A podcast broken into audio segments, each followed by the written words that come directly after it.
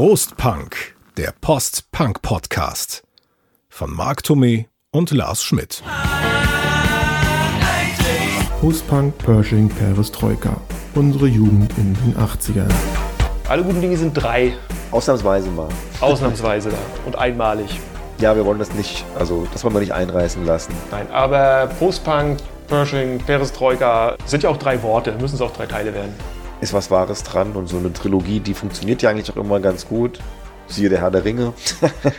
Zum Beispiel. Genau, und wenn wir jetzt noch viel länger hier rumlabern, dann sind wir nämlich die Herren der Augenringe. Deswegen gucken wir mal, dass wir euch auch noch in der dritten Folge ein paar spannende Geschichten aus unserer Jugend in den 80ern kredenzen, mit allem, was dazugehört. Genau, wenn es euch genervt hat, dann schreibt es uns doch einfach. Prost-punk at web.de.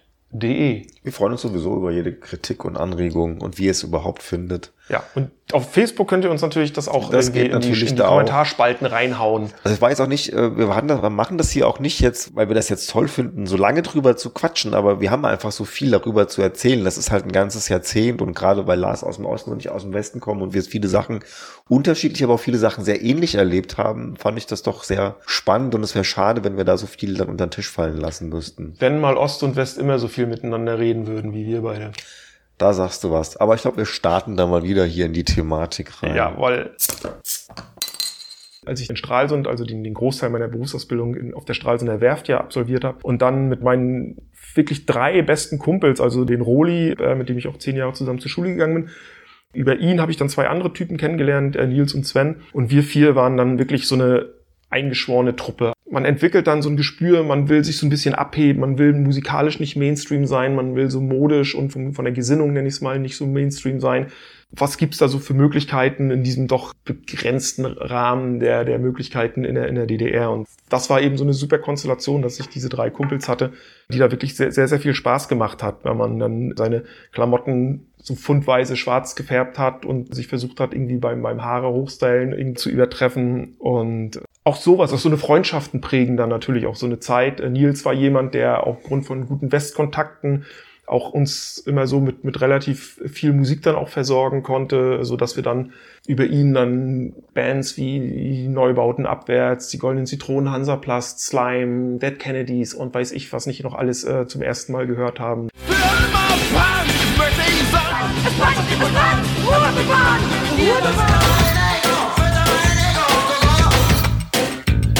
Dann haben wir angefangen, jedes Jahr Pfingsten immer Zelten zu fahren auf die Insel Rügen und haben dann festgestellt, dass auf diesem relativ popligen Zeltplatz sich aber ganz viele andere, ähnlich wie wir, äh, sagen wir so, DDR-Gestalten, auch Pfingsten getroffen haben, die aus Berlin und Sachsen und Thüringen und sonst wo kamen, die wir am Anfang so ein bisschen neidisch, aber auch ehrfurchtsvoll beäugt haben, weil die auch meistens älter waren als wir. Ich meine, wir waren ja damals 17, 18, gerade 18 so vielleicht. Und da war so eine Truppe, die waren mit so einem alten, umgebauten russischen Militärjeep da angereist. Das war schon sehr, sehr cool, weil man dann so gesagt, weil in Stralsund haben wir uns ein bisschen wie so eine, ja wirklich wie so Einzelgänger gefühlt, weil so in Stralsund, die meisten, es gab halt die Metal-Fraktion, die hatten entweder Fukuhila oder lange Haare, und dann gab es halt die Popper und die Stinos und dann gab es halt ganz wenige Leute wie wir, die sich so in Richtung New Wave, Post-Punk irgendwie abheben wollten. Naja, und wenn du dann da halt warst und all diese Leute gesehen hast, dann, dann war das eben so, oh, geil. Ja, Und als wir dann abends bei denen am Lagerfeuer sitzen durften, dann war das natürlich mit das Größte so an so einem Wochenende. Das war bei uns halt dann, muss ich sagen, das war bei uns so das Kutz in, in Mainz, Mhm. ja. Ähm, die hatten dann eben auch so Abende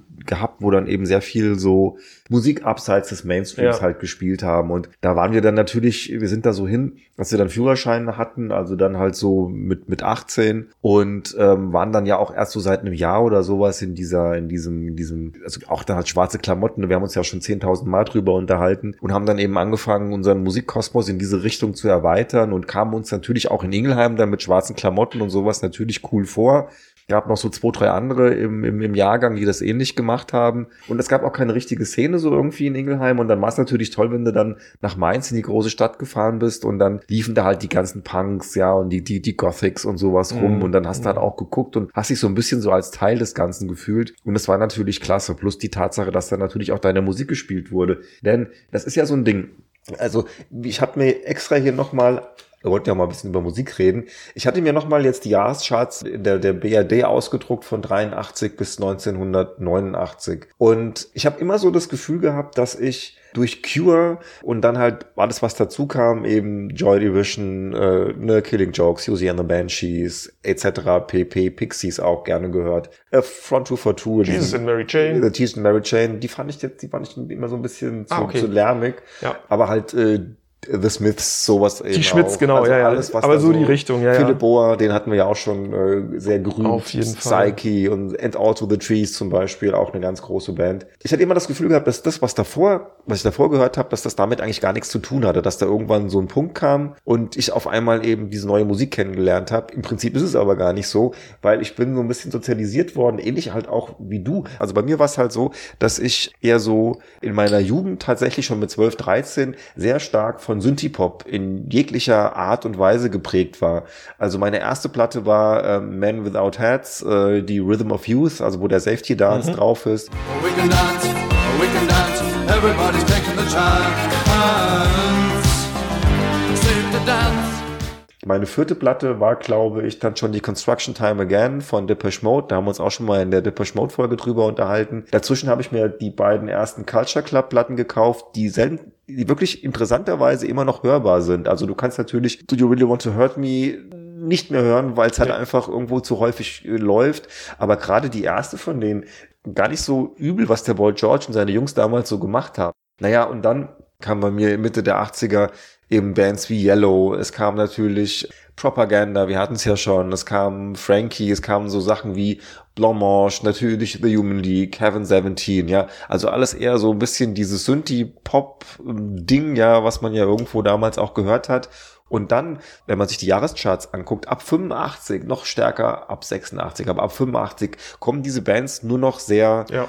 Selten vor. Marginal. Weißt du, auch so Bands, das kann ich mir auch immer noch gut anhören, wie, wie Real Life, Send Me an Angel, finde ich tatsächlich ist ein, ist ein, gut, ist ein gutes Lied. Also du magst es nicht so. Nee, es ist auch es ist Oder, oder, totgenudelt. Ja, auch für, okay. Für. Aber wenn man es jetzt mal so Ja. also per se sich anhört, ohne dass es totgenudelt also worden damals ist. fand ich das bestimmt auch toll. Und, oder, oder auch Icehouse, Hey Little Girl oder Ja. sowas sind alles so Sachen. Äh, Savage Progress hatten wir ja auch schon gehabt. Also alles so Sachen, die ich irgendwo, Anymotion finde ich tatsächlich, also ist auch totgenudelt, aber fand ich damals auch nicht, Mhm. nicht übel. Send me an angel.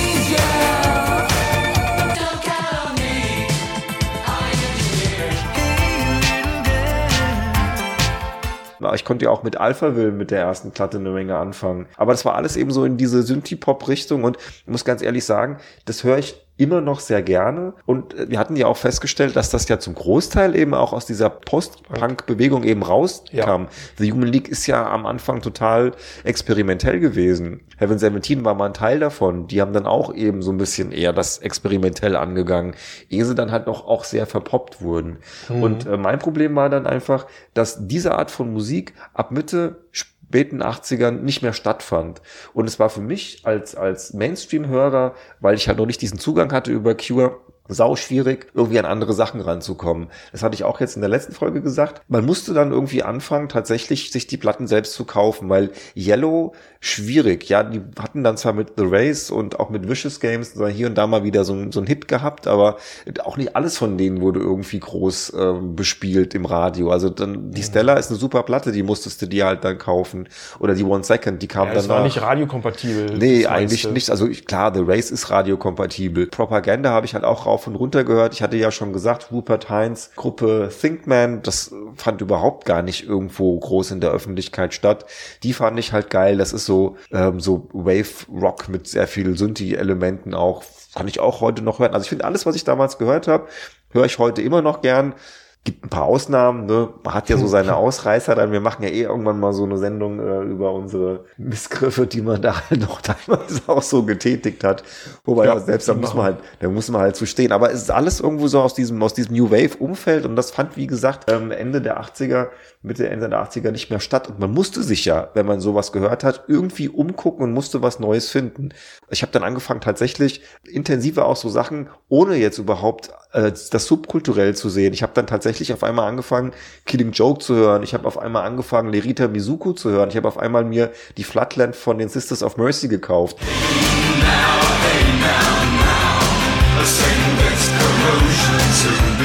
Alles noch hier in nerdiger Kleidung und so, weil dieses subkulturelle Element war für mich irgendwie Ja. nicht, nicht existent. Und dann halt auf einmal siehst du eben so über Cure, dass es da ja auch irgendwie sowas gibt wie eine Subkultur. Und da hatten wir auch schon drüber geredet bei unserer Cure-Doppelfolge. Das war für mich halt echt so, da habe ich mich total aufgehoben gefühlt und dann bist du Cure-Fan und auf einmal siehst du, hey, es gibt ja nicht nur die, sondern die Sisters, die gehören ja auch dazu. Killing Joke gehört dazu. Was gibt's denn da noch? Und dann bist du neugierig und auf einmal findest du Musik, die du halt abseits dieses ganzen Mainstream-Gedöns prima hören kannst. Dieses Szene-Denken war damals bei weitem nicht so ausgeprägt wie jetzt. Also das ist diese Szene und das ist diese Szene und die machen so eine Musik und die machen so eine Musik. War bei euch wahrscheinlich genauso wie bei uns auch. Also es gab diejenigen, die haben diesen Mainstream-Kram gehört und Ja. es gab dann noch so eine Fraktion, die war mir fast noch verhasster. Schlimm fand ich halt auch noch so Leute, die so Sachen gehört haben, die so aus den 70ern rübergeschwappt sind. Ja, sowas. Also, jetzt muss ich doch mal mich echauffieren. Also sowas raus. Das, das Schlimmste, was es damals für mich gab, das war wirklich dieser amerikanische Mainstream-Rock der 80er. Ja. Starship gehört da, John Farnham. Das sind alles so Sachen, Bruce Springsteen ist ja in Ordnung und ich würde es jetzt mir persönlich nicht anhören, aber so dieser Mainstream-Rock und das hast du halt auf der einen Seite gehabt und dann natürlich dieser ganze Plastikkram, dieses Doc Aitken Waterman Gedöns, Rick Astley und Co. Das war alles so uniform. Dazu halt dann noch Dieter Bohlene. Ich meine, zum Glück ging das relativ schnell zu Mhm. Vorbei. Ende. Ja. Ähm, aber halt auch dann so Sandra, das ganze Michael Cretu-Gedöns und so und das Gedudel von, von Whitney Houston, äh, Phil Collins, der wirklich jedes Jahr entweder mit Genesis oder er alleine irgendwie Hits, Hits, Hits an den Start gebracht hat. Ich hasse es. Ich kann es nicht hören. Ja. Ich finde es wirklich furchterregend. Und dann halt endlich so diese Befreiung, so, ah, da gibt's doch irgendwie halt noch Musik, die dich echt anspricht. Das hat mich auch äh, wirklich gerettet. Wie gesagt, und dann kommt man ja von einer Band zur nächsten. Ja, und eben. Äh, so ging das ja auch dann bei uns. Ich hatte 88 ja im Juli ausgelernt, hab meinen Facharbeiterbrief gemacht und dann ähm, irgendwann im September oder so kam schon so ein Schreiben, Einberufungsüberprüfung. Das war schon irgendwie nicht geheuer. Und dann einen Monat später, dann kam wirklich dann die... Aber mussten nicht alle zur Armee? Ja, ja, also zur Armee, es gab ja Wehrpflicht in der DDR, Mhm. also zur Armee mussten alle. Ähm, jetzt war es ja so, es gab ja den normalen Grundwehrdienst, der dauerte 18 Monate. Den musste ja jeder machen, Mhm. wegen der Wehrpflicht. Die NVA hatte ab den 80er Jahren ein echtes Nachwuchsproblem. So. Und es wollten nicht mehr genügend junge Männer dort länger als den Grundwehrdienst sich verpflichten. Deswegen haben die schon relativ früh angefangen, die Jungs in der Schule quasi äh, zu locken und zu überreden. Also ich kann mich erinnern, ich glaube, das ging so ab der achten Klasse los, dass es da immer mal wieder so Bewerbungsgespräche gab. Dann sind die halt an die Schulen gekommen und haben halt die Schüler äh, alleine oder manchmal auch in Zweier- oder Dreiergruppen dann geholt und dann saßen da irgendwie so ein paar Uniformierte, einer von der Marine, einer von der Landstreitkräfte, einer von der Luft oder was weiß ich und haben die halt, wie sieht's aus? Also, wenn sie sich für drei Jahre oder vielleicht sogar für noch länger äh, verpflichten, dann würden sie nicht nur unserem Land was Gutes tun, sondern sie hätten noch die und die und die Vergünstigung und sie könnten und was sie alles und weißt du, also sie haben die richtig Honig ums Maul Na geschmiert. gut, aber ich glaube, du hast So. auch viele Vergünstigungen halt dann auch äh, zur Verfügung gehabt, ne? wenn du dann bei der Ja, Armee natürlich. warst. Aber ich meine, gut, du musstest dich dann verpflichten. Ne? Du warst an diesem, Mhm. diesem System, diesem, diesem Staat natürlich dann auf Gedeih und Verderb auch ausgeliefert. Und da hatte ich keinen Bock drauf. Ist klar. So, ich hatte, also ich, mir waren schon diese 18 Monate, die, wo ich wusste, um die komme ich nicht drum rum. Allein die Vorstellung war schon ein Horror für mich. So, und ich bin halt immer standhaft geblieben. Ich habe halt viele erlebt, damals in meiner Schule, aber auch später in der Lehre, die sich haben bequatschen lassen. Die haben gesagt, "Ah, dann mache ich eben drei Jahre.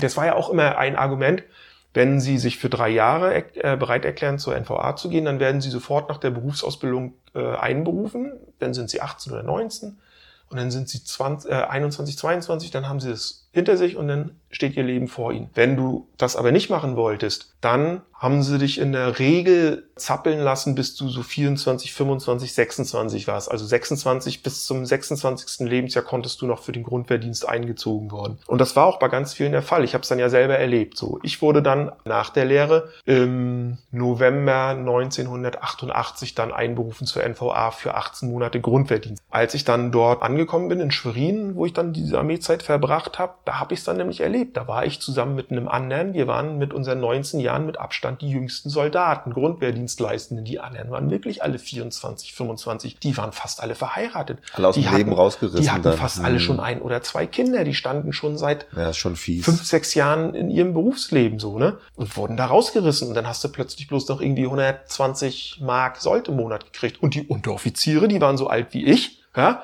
Die sich alle haben bequatschen lassen. Und dann war da der eine, der kam aus Erfurt. Ich sag, was machst du denn hier in Schwerin? Haben sie dich nicht auch gelockt, wenn du drei Jahre machst, dann wirst du in der Nähe von deinem Wohnort eingerufen? Ja, ja, sagt er, haben sie mir erzählt. Schöner Scheiß. Jetzt sitze ich hier in Schwerin und nicht in Erfurt. Ne? Also auch da siehst du, haben sie den Leuten sonst was erzählt und hinterher hat's nicht gestimmt. Mein normaler Entlassungstermin wäre dann Ende April 1990 gewesen und dann kam halt die Wende dazwischen. Zu meinem großen Glück. Also dann ist die Mauer gefallen, äh, am 9. November 89. Und dadurch wurde dann Anfang 1990 die Wehrdienstzeit verkürzt, weswegen ich dann Ende Januar 1990 entlassen wurde, mein Jahrgang. Aber ich habe dadurch weder diesen Mauerfall bewusst miterlebt und auch diese ganzen Geschehnisse, die vorher in diesem Land passiert sind, habe ich nicht mitgekriegt. Und selbst das, was ich mitgekriegt habe, habe ich ja immer nur gefiltert durch diese eingesperrt in einer Kaserne im Prinzip nur Zugang zu DDR-Medien. Wir haben zu Hause mit, mit, mit meiner Frau manchmal so die Gespräche, wenn ich gucke sehr gerne so Dokumentationen und Reportagen über diese Zeit an. Und meine Frau, oh, guckst du wieder was über den Mauerfall? Und dann sage ich, du tut mir leid, vielleicht muss ich da irgendwas kompensieren und aufarbeiten.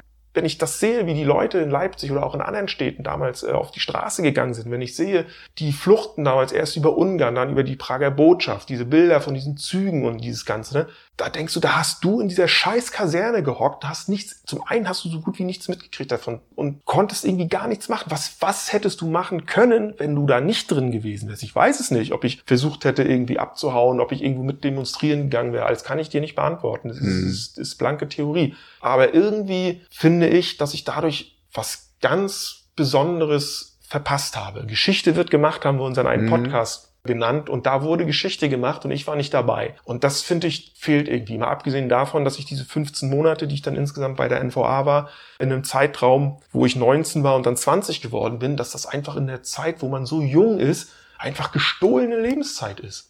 Stattdessen hast du da drin gesessen, hast diesen beschissenen, tristen NVA-Alltag mit Drill und Herr Genosse, stramm stehen, so und so gemacht.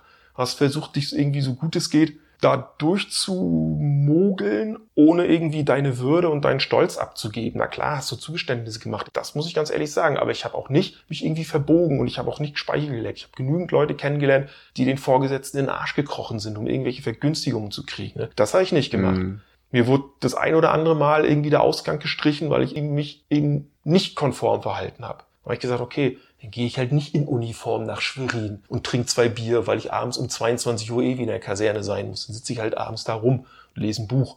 Das war sozusagen dann das Ende meiner, meiner DDR-Zeit dann auf so eine Mhm. ganz komische Art und Ja, Weise. echt schade, ne? Ja. Ich meine, ich habe ja verweigert und habe dann äh, Öffentlichkeitsarbeit gemacht hier in einer Behinderteneinrichtung. Und klar, ich meine, das war für mich war es nach der Schule eine ganz interessante ähm, Sache, weil ich dann eben erstmal da, ich weiß gar nicht, waren glaube ich auch 18 Monate, wenn mich nicht alles täuscht. Aber du hattest im Prinzip fast so eine Art Job halt gehabt Ja. und hast auch ein bisschen Kohle verdient, hast aber natürlich trotzdem ganz normal zu Hause wohnen können und eben warst nicht kaserniert. Und natürlich war es halt auch äh, im Westen, auch wenn du beim Bund warst, war es natürlich nochmal eine andere Sache, als ähm, das natürlich klar. bei euch der Fall Das ist gewesen also- ist. Aber ich kann das schon verstehen, wenn man ähm, in so eine historische Zeit praktisch reingeboren wird und dann halt ausgerechnet das Wichtigste, das Moment. Wichtigste bei Ja. der Armee verpasst und dann eben auch nicht in der Lage ist, das irgendwie mitzuverfolgen und auch gar nicht, wie du schon gesagt hast, gar nicht weiß, wie man Ich sich in so einer erinnern Situation ähm, reagiert an hätte. Abend des 9. November. Ich weiß es nicht. Vielleicht hatten wir Schnaps in der Kaserne und haben uns die Kante gegeben. Mhm. Und nächsten Tag wurde es dann uns wahrscheinlich im Morgenappell irgendwie mitgeteilt. Aber auch das Ja. weiß ich nicht mehr. Ich weiß bloß, dass dann mit der Zeit danach dann äh, immer mehr Erleichterungen Mhm. in unserem Dienstleben dann aufgetaucht sind. Ne? Du wurdest nicht mehr mit Genosse angeredet. Wenn du dann Ausgang hattest, durftest du in, in Zivilkleidung in den Ausgang gehen, musstest du vorher immer in Uniform machen um jetzt nicht hier das Ganze so negativ äh, aus, auch aus diesem Podcast oder aus dieser Geschichte rauszugehen, der eine Typ, mit dem ich dann das erste Jahr lang auf der Bude war, der so alt war wie ich und so festgestellt haben, dass wir ähnliche musikalische Vorlieben haben, hat er mir ein Foto von sich gezeigt. Schön die Seiten und hinten ausrasiert und oben nur so ein Streifen. Ne? Und dann haben wir gesagt, alles klar, wir verstehen uns. Also da sind dann auch solche Freundschaften für Mhm. diese Zeit dann auch entstanden, weil wir gedacht haben, wenn wir beiden, wir sind hier mit unseren 19 Jahren mit Abstand die Jüngsten auf dieser Altherren-Soldatenbude, wenn wir hier nicht zusammenhalten, dann werden wir hier überhaupt nicht glücklich.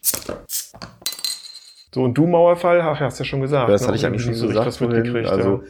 Das war bei mir mitten halt in der, ähm, in der Abiturvorbereitung. Ich habe 1990 Abitur gemacht. Äh, Ich hatte, wie gesagt, auch noch, also am 9.11. hat mein Bruder Geburtstag, am 10.11. habe ich Geburtstag. Gott, ja. Und dementsprechend hattest du das natürlich mitbekommen und die Tagesschau und äh, die heute Nachrichten war natürlich voll mit diesem Thema, ist ja klar. Mhm. Wir haben auch diese ganze Entwicklung natürlich mitbekommen. Prager Botschaft, wie du schon gesagt hast, ähm, Ungarn. Und es war dann relativ klar, dass da das irgendwann jetzt, jetzt ist das zu Ende. Man hatte noch ein bisschen Angst gehabt, dass es vielleicht zu gewalttätigen Ja. Übergriffen, gerade seitens der Armee oder so käme. Wir haben ja, kann ich ja da erzählen, in, in der Truppe, der ich war, die gehörte der Luftabwehr an, um es jetzt mal ne, nicht zu detailliert zu machen. Und nebenan in Schwerin das Nachbarregiment, das waren die Mordschützen, also quasi die, die mit der MP im Anschlag den Panzern hinterherlaufen. Und die, die standen Gewehr bei Fuß. Da Mhm. hätte nur einer sagen müssen, wir lassen das Ja. Militär aufmarschieren, dann wären die rausmarschiert und wir, ich weiß das deswegen,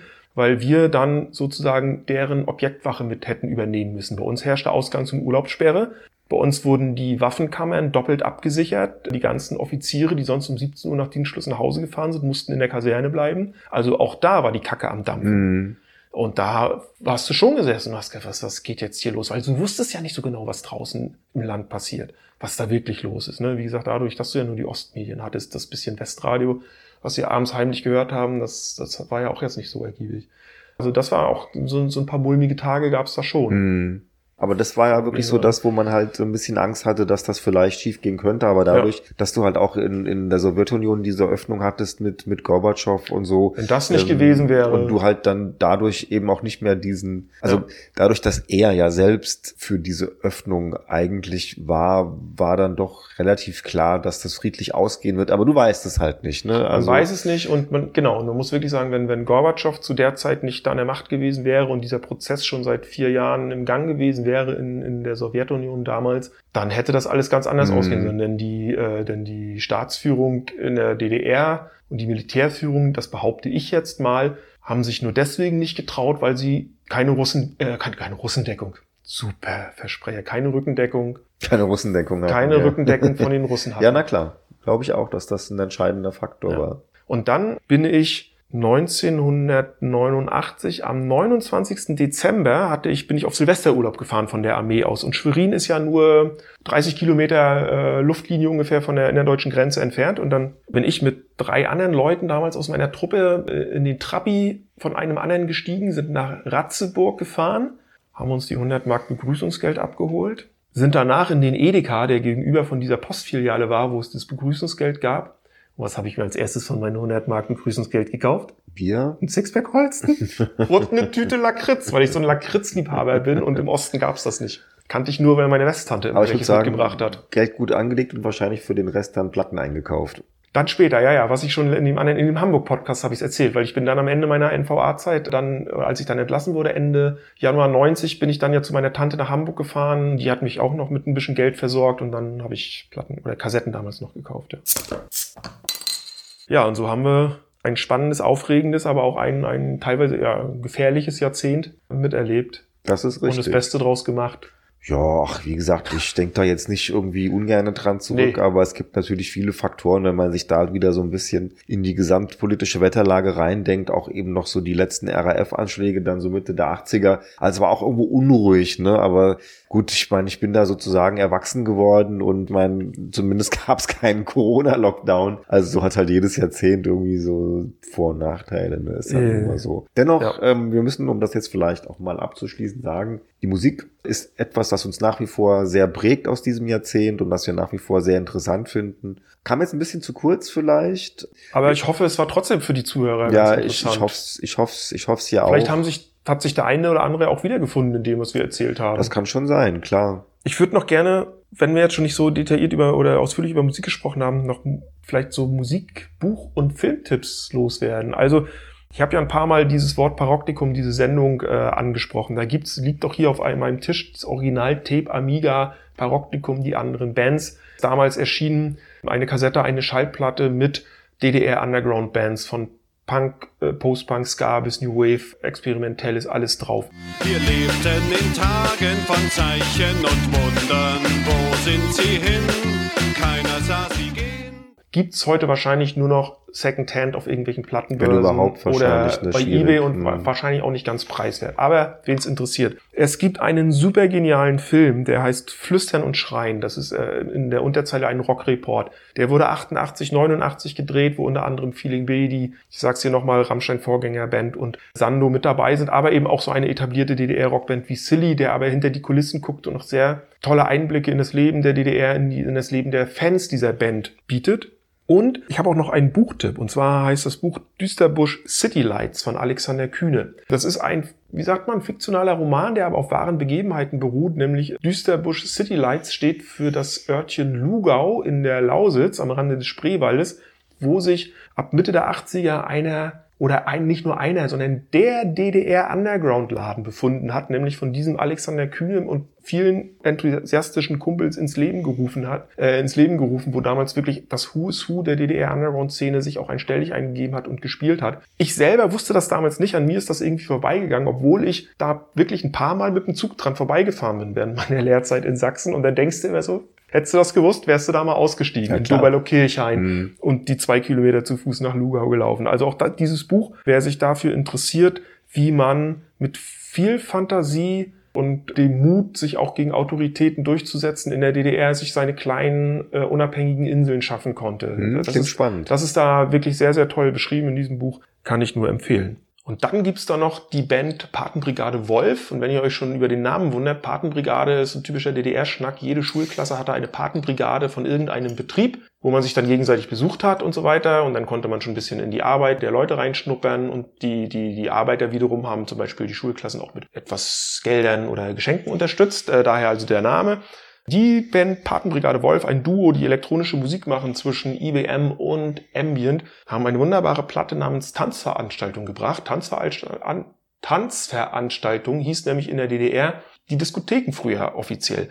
Und da gibt's viele Songs, die verschiedene DDR-Themen aufgreifen, unter anderem auch den Schallplattenunterhalter, der hier schon besprochen wurde. Da wird mit äh, Samples, mit historischen Samples aus der DDR gearbeitet, verarbeitet, wie gesagt, mit elektronischen Beats.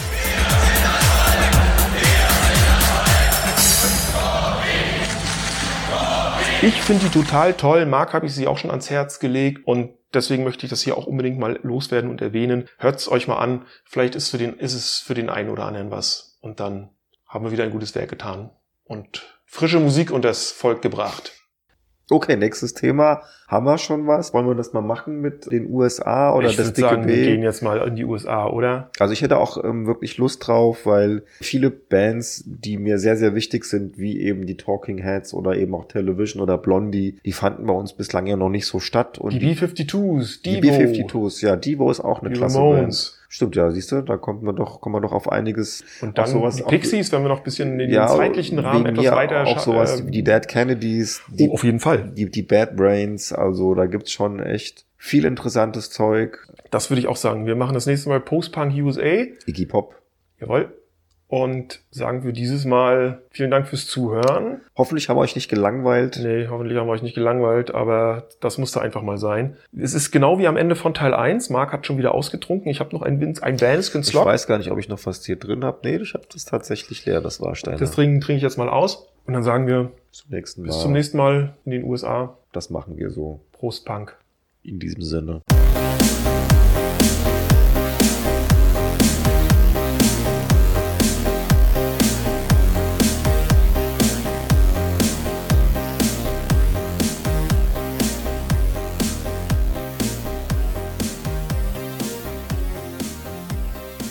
Prost Punk, der Postpunk Podcast.